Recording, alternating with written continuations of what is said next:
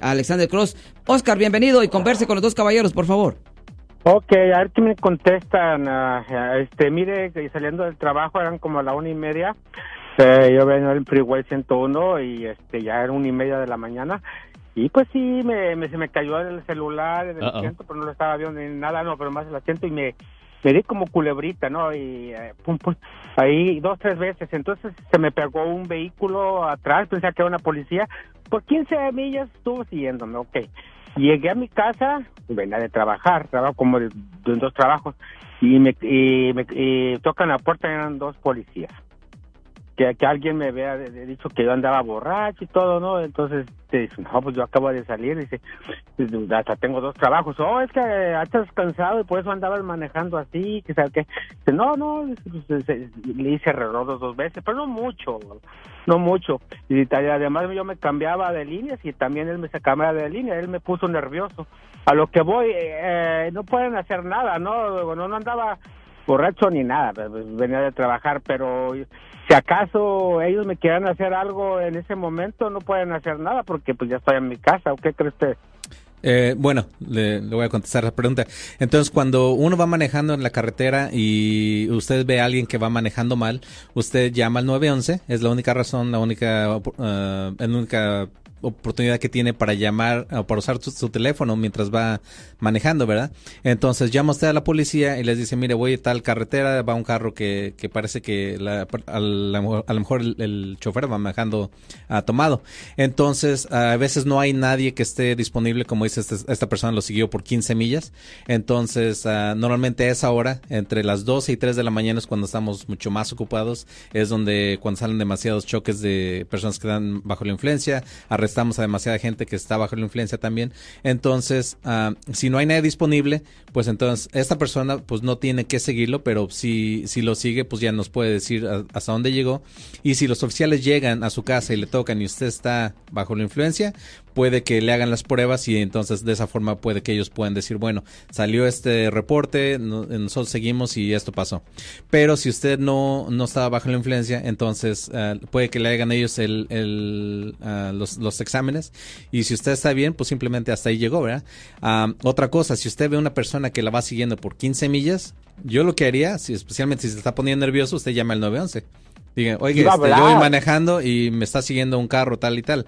¿verdad? Entonces, si hay alguna otra persona que lo va, que digo, alguna oficial que está en el área que, aunque no sea la patrulla de caminos, como ya es una cosa que usted se siente inseguro, puede que una, policía de la ciudad, por la ciudad donde está pasando, entre a la, a la, a la ¿cómo se llama? a la carretera y entonces uh, pare ese vehículo.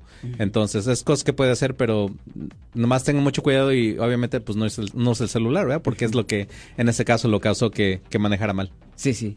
Mí, obviamente, si una persona también está tomada, yo no estoy hablando manejando bajo la influencia, pero si usted ya ha llegado a su casa y he visto muchos casos así, en la realidad de situación donde una persona posiblemente está bajo la influencia, posiblemente no, yo no sé, yo no estaba ahí, pero han llegado a la casa y muchas veces cuando los hombres llegan a la casa inmediatamente abren una cerveza y empiezan a tomar. Y ahí puede haber un poco de disputa con respecto a si la persona en realidad está manejando bajo la influencia o no, porque alguien puede uh, reportar, llamar a la policía y decir, hey, fulano de tal, Juan Chávez está manejando uh, peligrosamente, pero si Juan Chávez está tomando cervezas en casa después, va a ser bien difícil establecer para, que, la, para que la fiscalía establezca si la persona en realidad está manejando bajo la influencia de alcohol you know, durante el tiempo, porque si yo... Eh, supongamos que yo supongamos que yo estoy manejando bajo la influencia de alcohol.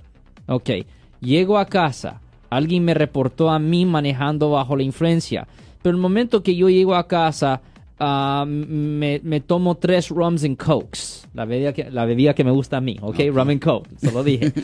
so, ok, uh, me gusta Captain Morgan. Pero el punto es eso. Me tomo tres de estas. Necesitamos salir en un... Lo hacemos. Me too. Bueno, pero no, no, no, no, no, no es el hashtag. No, no es hashtag, no, no, no, no, no.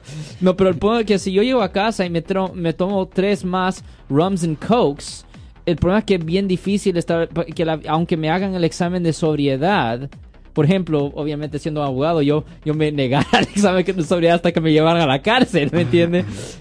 pero, pero va a ser bien difícil enseñar el punto 08 o más.